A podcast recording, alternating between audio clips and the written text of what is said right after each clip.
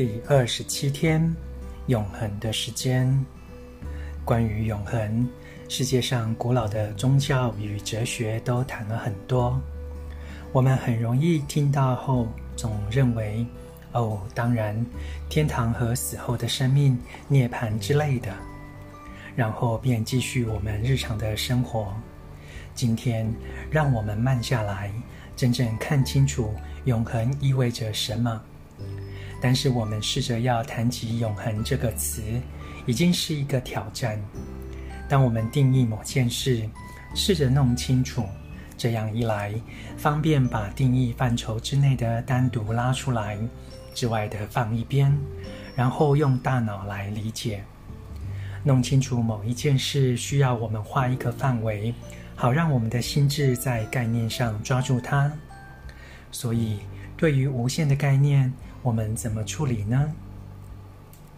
永恒暗示着无限，它在数学符号上的写法是一个横躺的阿拉伯数字八，它的线条永远回旋着。要定义不会为我们慢下或停下来的东西是很困难的，你一点都摸摸不着头绪。当古人谈及永恒的时间，我们必须假设他们谈论的事物是真实的。虽然他们谈的一个时间和空间都不存在的地方，不论你名之为天堂或灵界，这个地方是不朽，充满了潜力。这把我们丢进了一个语义学里的泥潭里，在那里，我们谈的是一个像天堂一样有着永恒时间的地方。但是，我们真的捕捉到我们的意志的概念吗？永恒意味着无止境。今天，让我们花一点时间在这个概念上。如果你抱持着你的灵魂或意识是永恒的想法，那对你而言的意义是什么呢？那意味着你是永远没有尽头的，你真正的这个人永远都一直存在。也永远会存续。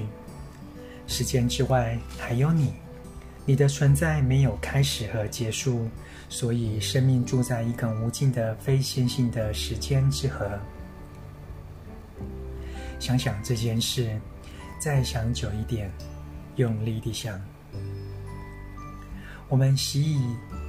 以现在的角度来定义事情，来了解事情，使得永恒打破了我们的理智。我们无法思考它，因为坦白说，那那里什么都没有。但这不是说，并非每件事都深植于虚无之中，反之亦然。今天花点时间思索永恒的本质，真正的永恒到底是什么意思呢？你的哪一个部分会继续下去？如果你想象你五千年后想要成为谁，那会是什么样子呢？如果你永远不会死，那将如何改变你看待今天的方式呢？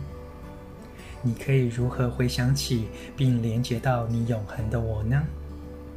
你的肉身会败坏，葬在荒烟蔓草中，消失殆尽。肉身里的灵魂呢？那居住在你心里的意识呢？会去哪里？它现在在哪里？他如何？你如何和他联系呢？这是真正的功课。挖深一点，与人工建构和自我防卫背后的我连结，深觉出真正的你。你人生的工作应该包含了找到这个答案，陶冶它的存在，并且稳固你与它的连结。你永恒的自我是你一直在寻找的宝石，而它就在你的身体里面。当你削弱了所有的杂音和伪装，将能找到真正的你。今天挪出一些时间来醒思这件事。你与时间的关系将会焕然一新，你永恒的一面才是真正的你。朗读一日一练习，找回美好人生，健康转述的一百项正念日常。